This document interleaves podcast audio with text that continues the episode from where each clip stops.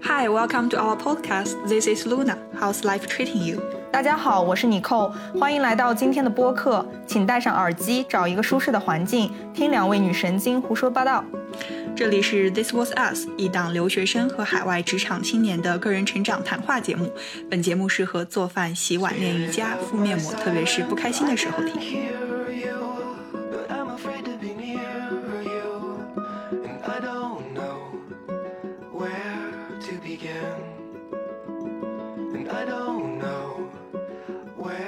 Hello，各位听众朋友们，大家好！今天又是一场外景录制，你们可能会听到我我们呃对对，然后呢，听到鸟语花香的同时，现在先讲一个，因因为今天我们想讲的是关于告别。但是在开始之前呢，我们先讲一个关于开始的故事。就我们俩今天，我和露娜在逛街，嗯，然后呢，在我们的市中心 Stockholm 一个非常国际化的大都市的市中心。OK，OK，嗯、这然后呢，我们什么叫国际化的大都市？但是呢，我只是告诉你，这里就是很嗯，对对对，嗯，对对对。然后呢，感觉现在夏天到了，也有很多游客之类的。嗯然后我们刚才逛完街，想去买杯咖啡，结果呢，就我们路过的时候，嗯看到了两个小哥哥，是这样的，我先跟你说，快看快看，那两个男男生好帅，那个男生好帅，哎对对对那个男生那时候还戴着口罩，我就从他的眼神告诉你很帅。然后在门口的时候有三个，就不，等一下，呃那三个女，我是先路过以后，其实看到那三个女生，然后有一个女生就在想、i have a boyfriend，然后另外一个女生就说，Yeah。That's why you don't you have nothing to worry about。然后我当时就觉得 weird，这三个女生就是在兴奋，对对而且而且而且那个女生已经笑到就是整个脸抽搐了，然后对他们其中就是在 shaving。好像他们用瑞典语、英文在掺掺杂，嗯然后那两个有两个女生是金发的白皮女生，另外一个感觉是亚洲女生，反正但是他们用英文、瑞典语，反正哦呀，就那种在在在呲里乱乱叫。这时候我就已经感觉很奇怪了。同时，露娜跟我说：“快看，有一个帅哥。”那那个男生和呃另外一个男生其实是帅哥，是那个戴口罩的。对然后他们俩是坐在了 Espresso House，就那个咖啡店的 橱窗橱窗，就是他真的是看着我们俩走进了，因为我们俩是走错门之后再走进去，然后那个男生就是目光一直停留在我们两个身上。也没有停留了，人家就是 OK 看到两个女的买了很多东西吧，但是至少我们我们相对于那三个女生来说，那两个女生男生可能还给给了一些关注，就是至少 pass by 就觉得 OK。然后呢，我们俩就是退后回去，然后就进了 Express House，因为我们俩是想买买咖啡嘛，就买了咖啡。结果呢，这时候。在露娜在那边还在那边兴奋的时候，因为那个男生已经 sexually 他已经很激动了。这个时候呢，我就说，哎呀，你快去搭讪。然后他又很怂，他就是那种，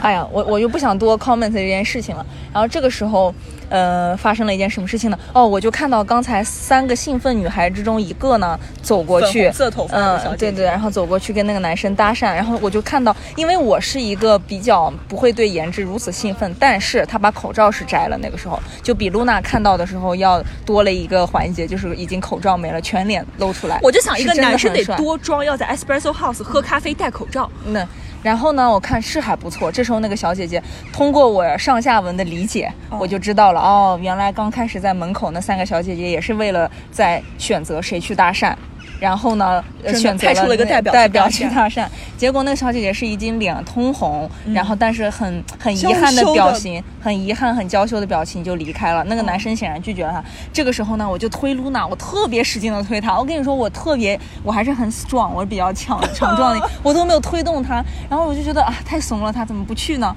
因为你你很兴奋了，当时我还是属于那种啊，我觉得首先这男生看着挺年轻的，我就觉得啊，我我也没有这个需求，而且我最近也有要可能很快要离开这个地方啊，反正 anyway 就是我有一个。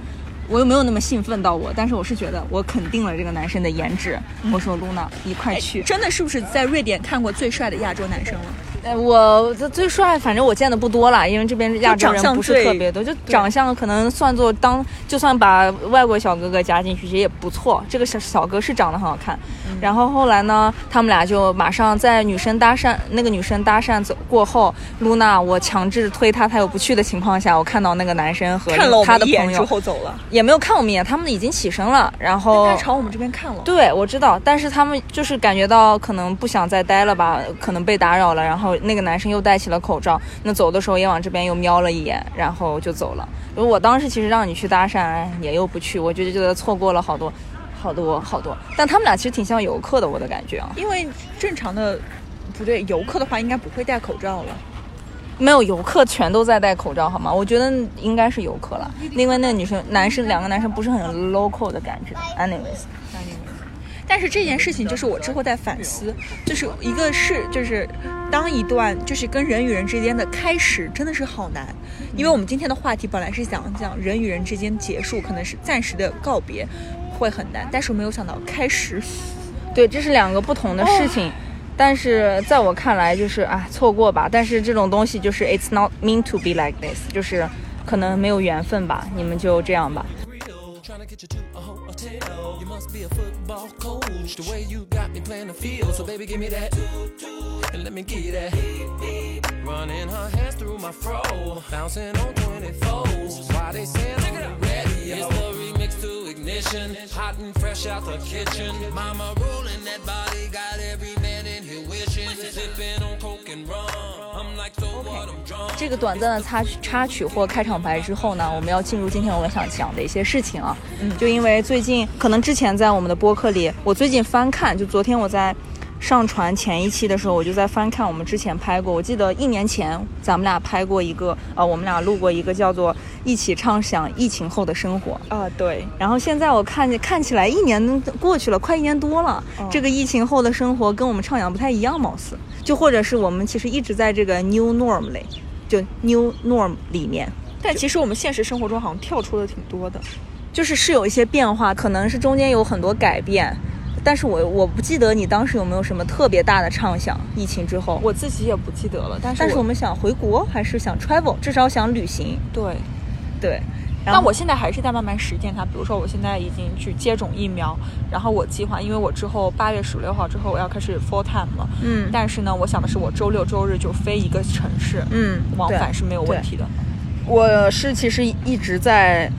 一直在自驾游，或者是去滑雪的路上，或者是去呃徒步的路上。就是境内我已经，其实我觉得比疫情前要 travel 很多很多很多次了。但是我是下一周是第一次会要出瑞典。我要去里斯本嘛，和小姐妹去他们去去玩一下夏天。然后，但我听说里斯本现在又严格了，因为那边有很多那个变种疫情变种的那个发生。但是我也是打了一针疫苗吧，嗯，然后之后，然后，但是我更长远的来说，我现在有一个就后来还有几几几部这个叫什么，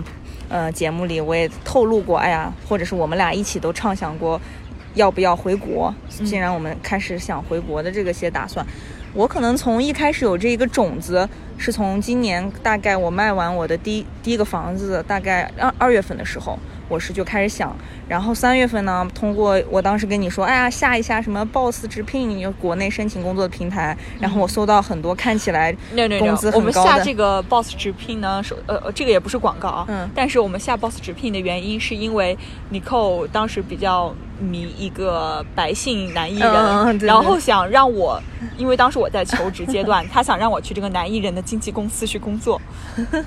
，OK，他想了解这个男艺人的经纪公司的，那时候好可好可怕，我竟然当过饭圈，但是我我没有去打榜了，所以不能说是饭圈一员。就是我就是说露娜露娜，因为你那时候也在找一些各种机会嘛，这边的还有国内工作，结果没想到我下下来以后，嗯。发现了，哎，国内互联网 IT 怎么配这么好，工资还挺高的。所以你看，其实当当你可能对，就算你其实在这个行业待久了，你也会对于不同的圈、嗯圈子，可能是比如说本地 local，或者是这个其他地国内或者其他这个行业还是会有一些壁垒，你还是需要去真实的去了解。对包括你现在的认知，可能也是存在着偏差。等到你真正的处于回到国内那个状态，进入到这个行业，你可能又会对国内这个行业的发展有所新的认识。对，是的。但是我就从这样一个嗯 trigger 吧导火索下啊、我就觉得是不错。从就是表面看起来数字，还有是国内的那个，就很多职位嘛，各种各样的机会，朝气蓬勃。但后来就侧方侧面打听一下，跟国内这个行业工作的，就会觉得是就机会很多。首先这一点是，然后我就说那开始要不要试试水，看看自己的 CV 啊，或者自己的以前的经历会不会被这些公司看好。就算我想了想不被看好，也可能是练习一下。而且，那我当时是有想说啊，四月份可能有呃永久居留，就是绿卡嘛，我是不是就可以相当于试试水回国，然后也去放下我在欧洲，其实算下来，我加上瑞士、瑞典、苏黎世、斯德哥尔摩的生活，我在瑞欧洲已经快八年了，就很可怕。四年这边，呃，两年半，将近三年，也就 in between，就七年吧，咱们就说很真的很长时间。完，我这段时间就这这么长时间里面，我没有在国内生活，或者是真正工作过，没有再了解人风土人情，就是这种职场的风土人情。所以我说，那如果有好的机会的话，可以一试。嗯，然后那我就开始，其实也跟各方交流吧，有一些这边的朋友聊天，包括这边的合伙人，我因为自己也创业，聊天就是大家都觉得这挺好嘛，就像一个进修的机会，或者是你也因为现在有呃居居留的这个卡的一个灵活性吧，或者一个保障，我如果回国半年一年觉得不好，还是有可能回来，就是这折腾一遭。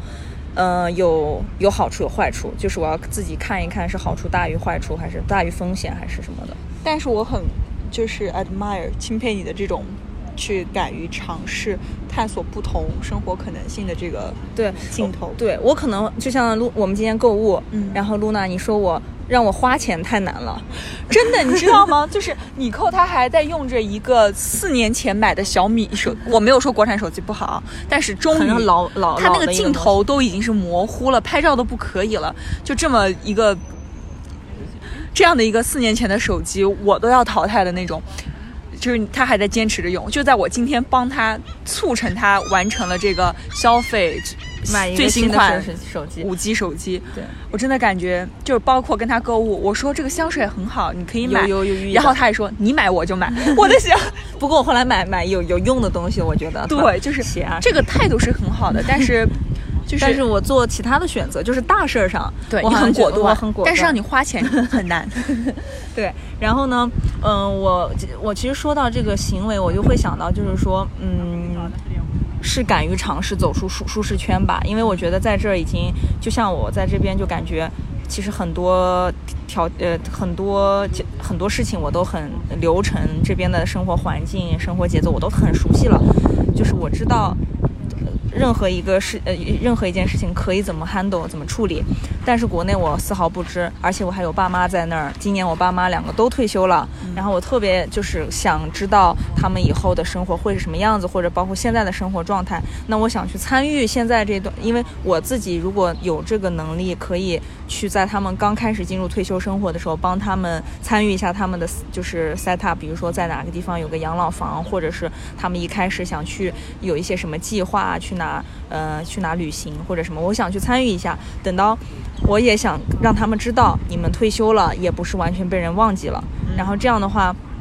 嗯，呃因为这个时间对我来说也刚好，因为我我现在二十九嘛，还没到三十，就是数字上来看还没到三十。如果我就觉得在这边再犹犹豫豫一年两年，那我首先可能在我这个朝九晚五工作上，我的成长的空间已经呃就是速度已经放缓了。虽然还是一个上升期，但是呃你也知道我这个行业比较传统，然后嗯、呃，如我如果继续在这个岗位上，其实成长的速度也不快。那我再消耗两年，我再去找一个现在能得跟现在能得到的同等水平的工作，或者是其他就业机会，也比较难了。因为人就是相当于在一个舒适的圈子里，你越磨。如果你没有一个特别能快速学习或者是一个成长的一个机会，你就会比较对比较会落后，或者是呃其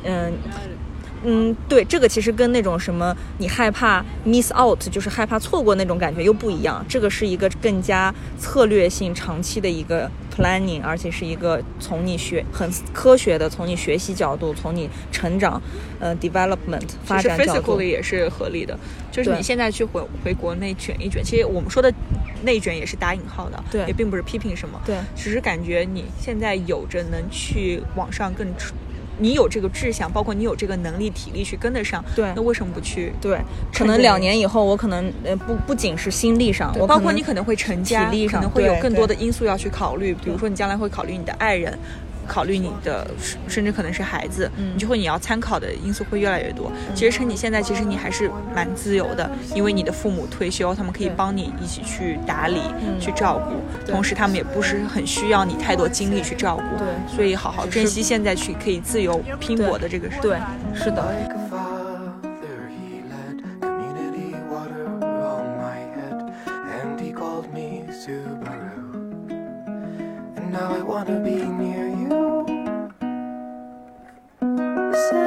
I was old enough to speak, I've said it with alarm. Some part of me was lost in your sleeve, where you hid your cigarettes. No, I'll never forget. I just wanna be near you. What I cannot see. 就是从我自己来说，我们俩其实差不多都说了，就是首先心力体力上现在是真的是最佳，而且客观来说也是一个相当于里程碑嘛，刚拿到绿卡，包括就是这一个 timing 感觉蛮对的，客观来说。然后第三点就是说，其实还有爸妈的支持，因为以前其实我们有一期播放量大概二十多万的那一期，就是爆火的那期爆火那期讲的就是妈妈嘛，就是尤其是我妈的一段录音，包括这一次我跟我妈去聊这件事儿，嗯、我其实是一个。你想我的这个 decision 做的挺快，或者是我因为呃执行力 比较强，我比较快，从二月开始就在不断找，以后我就去这个市去弄。我中间其实没有时间太多时间跟我爸妈去交流这个事儿，而且我其实一直做这种重大事件，我可能从上选，从我上高中、大学这些选择里面，我爸妈都是一个在旁边支持的。所有的东西我，如果我越觉得需要跟他们讨论，我去提；否则的话，我一般都是觉得自己已经掂量好好坏了，我做决定之前会跟他们讲。我可以这 comment 一下吗？你可以说，就是我觉得你这个做的，就是当你扣说，他说他之前就是在整个过程中，比如说他去一面、二面到八面了，对不对？也没八面吧，呃就七六六七七面，对。然后包括最后去 negotiate，就是商量这个薪资，嗯就其实是中间就是已经过了蛮长的一段时间，包括这、因为这是一个外企，所以对。然后这这这时间中，其实他没有跟他妈去说太多，比如说我要准备回国啦，你要嗯怎么怎么样，嗯。就他完全是到最后已经最后就包括他工资最后谈妥了，准备要签合同了，他才通知他爸妈说我要回国了，嗯。然后这个做出这个决定是基于什么什么因素考虑，就会带来什么样的这个后果效效果怎么样？然后这点是我很喜欢，就是我特别讨，就是我我现在想明白了，就包括很多人在网上可能会说，呃，我可能想去。我是去考编呢，还是去考公务员，还是去什么去外企工作，还是去什么呃北上广打拼？然后我就说，然后说呃我爸妈想要怎么怎么样。就其实，在这个过程中，明明是你自己的一个事情的决定，你自己的人生未来，在这个过程这 making decision 的时候，你是要考虑这些。但是呢，那只是参考。当这个阶段中，你跟你爸妈可能是跟你爸妈吵，为什么你不让我去北上广？为什么让我留到家乡啊？就这个过程中，其实就很消耗内力，对就已经很影响这个事情的进程。对，包括就是有些事情你不需要没必要的去为没有发生的事情去担扰、去担忧包括你可能哎，你可能根本就考不上编或者考不上公务员，但这个时候你就跟你妈说我不想考公务员，因为巴拉巴拉巴拉。对其实这个时候你要去做你能力范围内你能做到的事情，然后去亮出你这个结果，可能会比你在这个过程中跟你爸妈去 argue。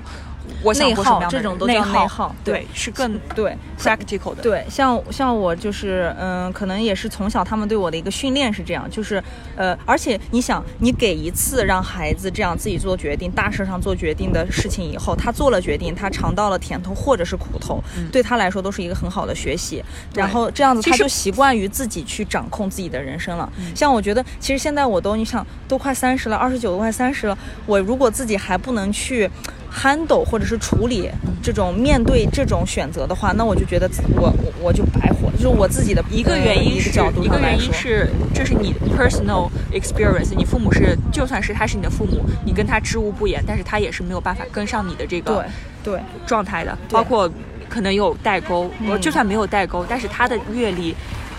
对大部分跟你还是会有一些偏差。对，而且这已经第二点就是这也是一个互相信任的过程。嗯就我因为也觉得我爸妈从小就让我这样一直自己做决定，我每次好不好，他们都是一个属于知道以后，如果我失败了或成功了，他们是要么叫拍手叫好，要么是会支持我的那些人，而不是会落井下石，就会说啊，我有我做某些事情失败了，我妈爸妈会说，你看我我我曾经早就告诉你，从来不会，我爸妈从来都是说你失败了，好，我们再怎么办，怎么解决，怎么怎么做，对吧？所以这种家长，我觉得是呃，就是比较健康的，而不是有毒的一个家长。是的，所以我我我在做最后决定的时候，其实也不是说已经要签合同，而是我要口要不要接这个口头这个他们的这个 offer 的时候，口头 offer 对对对。然后我就跟我妈那天打了电话，我其实那时候已经，我那时候其实还是只是四百分之六十、百分之四十的可能，就是因为因为其实细节就不分享为什么了，但是这但是我自己有自己的其他考虑，我觉得啊有呃最后我想有人推我一下是好的。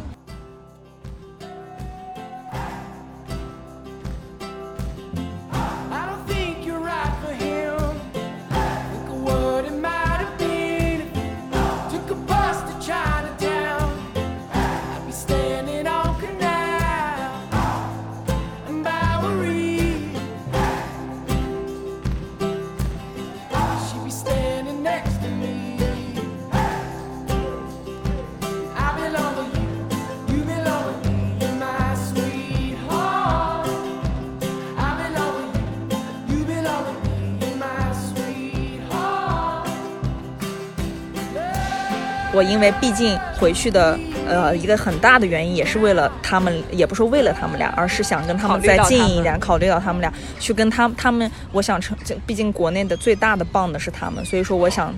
最终听一下他们对这件事儿的看法，所以我那天就给我妈打了个电话，结果我妈一听这个事儿以后，因为嗯、我妈其实是听到了一些、呃、一些留言。什么的，然后嗯、我妈我妈就很好的说啊，你有什么事儿跟我商量？我说是，我说嗯那个什么，我可能今年就会回去啊，或者是我有这个 plan，我把这些 plan 全部跟她说了一下，然后我妈听到以后就跟我的。期待有点像的是，我妈没有说啊，那你要是回国就可以马上嗯、定下来啦，可以相亲了，或者是可以干嘛干嘛了。我妈没这样说，这个我很佩服。我妈，你知道我妈的反应是什么？说，嗯，我觉得这个这个事儿靠谱。说你现在你说呃，终于不用担心什么签证的事情，呃，他就相当于把我的话重基本上重复了一遍，外加他的一些评论。他说，确实你可以有一个呃，你现在的位置很好，你的 position 很好。如果你回来试一下水，觉得国看一下国内的发展和环境适合你，那妈妈相信你可以大展拳脚，想想可以做出一番你想做的事情。那如果你不适应，你后面回到瑞典或者是换一个国家，换一再换一个环境，我觉得都是好的。他说，呃，我感觉你一个人在外面，呃，单打独斗这么多年。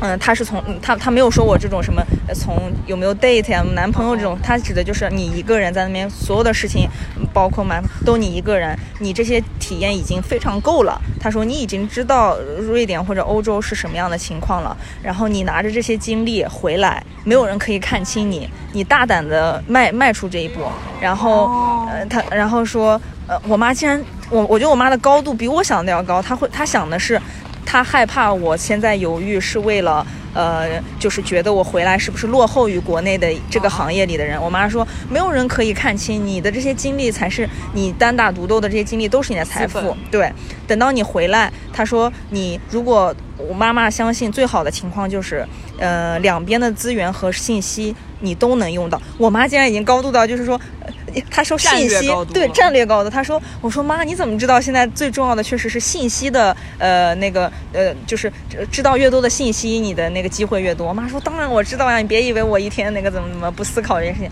她说，那这样的话，你最好的情况就是等你。国内和国外的信息人脉，你都可以利用上，这个东西都打通以后，你可以变得更自由。就我妈就是用自由啊，用这种什么信息这种话来说。然后后来她说，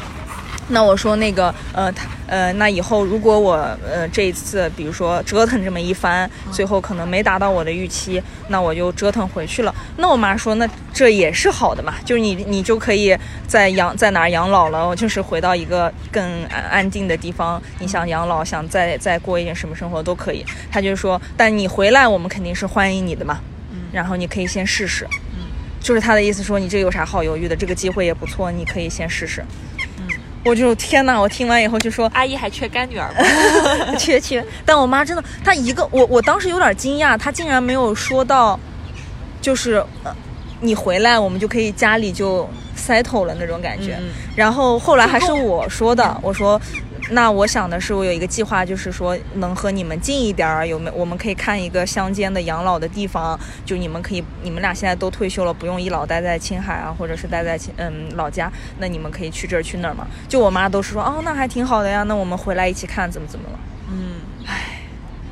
完美。完美，就是我当时对我突然就会觉得，我妈都家里，我妈都这么说了，我还有什么后后顾之忧？就是感觉好像，即使我折腾一遭，没有人会落井下石，因为我不是很 care，别人会说，哎呀，你看你折腾这一遭值得吗？我不 care，但我就害怕有时候家里人心里会这样想，或者给我这种类似的压力。但我妈，我就感觉她完全理解我的 idea。其实短短当时就二三十分钟，她完全就是把我所有这几个月、这半年，甚至这么长时间的思考，我妈全部都是高度总结还，拔高了，还拔高了很高，神奇吗？神奇。有其母必有其女。我哎让你妈开一个播客，然后我帮她剪辑上传，然后让我爸妈订阅一下，然后洗脑每天。但对，但是我妈哎，就是也挺神奇的。我觉得她这几年我不太在她身边那么久，我感觉她的她自己的可能她一直就是这种人。我觉得我反而好像有时候说到一些大事上，我反而不觉不觉得我那么了解我妈，但她真的很了解自己的孩子，因为你想我妈。嗯、她不是家庭主妇，但是她其实很早就和我爸一起，就是经营，就是自己小生意啊什么的。就世界里还是比较窄的，人人人接触的很多外外面的人也不是特别多，但是她，她也没有说是像那种嗯。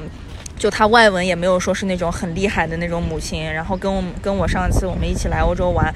她已经很开放了，她就知道哦，就是人长得不一样，语言不一样，但其实都是在世界不同的地方过着相似的普通的人生，大家都就我感觉我妈都每次都是很哲人很哲哲学的那种人，唉。真好，嗯，为你开心。嗯，开心呢，对。但我们这有点儿这个铺垫有点儿长，但是最终就是那这么说的话，其实我可能会两三个月以后就离开这个地方，但也是其实我其实思考来思考去，我觉得其实瑞典再怎么样，它已经算是我第二个家了，或者是我非我在这边的经历割舍不掉了，割舍包括你认识的人，你你结识的朋友和家人。割舍不到，对，在这也割舍不掉，它更像是我自己创造的一个家。嗯，那我我现在其实也是因为在允许的，就是签证或者是这个疫情允许的情况下，我可以去回到一个新的地方，或者回到以前就是国内，但是又去到一个新的不同的城市，我可以去感受起一点新的东西，recharge 一下，就重新充充电。就是以后我觉得还还有很多的可能性，就可能两边跑，甚至是我自己有一些，对吧？这边是割舍不掉了。就是我现在的感觉是，我不可能像一些刚毕业就一回国的人的感觉，就是那我走了就可能下一次就是以游客回来，那也不可能。我在这儿，我觉得它还是一个家，我还有很多联系，包括自己的 startup，我们还会远程，因为其实疫情下我们一直在远程嘛，嗯，然后还有一些这边的朋友，甚至可能以后有创业的机会，还是要两边有一些需求。而且你还可以搭建资源平台。，对资源平台。就国国内，其实我这件事情，其实我我通过我最近和朋友一起去玩度假嘛，我们在假期，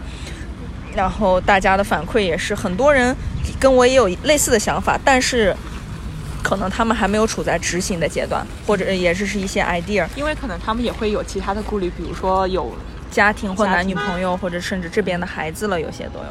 但是他们也会喜欢看，哎呀，那我你扣这样出去了一趟，嗯、或者是呃这么执行了这么折腾这么一波，他们也很多人也想看一看我的体验感受，获取一下第一第一我们也会继续向大这个播客可能会因为我们异地啊嗯。不会中断的，我们还会继续，然后也会向大家汇报一下我们的近况，近况以以及回国之后的感受对或者体验。对.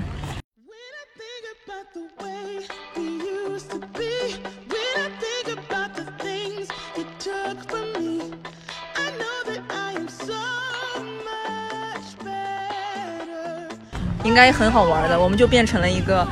呃，双地双地，但其实好，呃还有一点就是，其实现在你说疫情下，虽然很多国家还是半封闭啊，或者是呃怎么样，但实际上往一个好的方向发展，一旦其实呃以后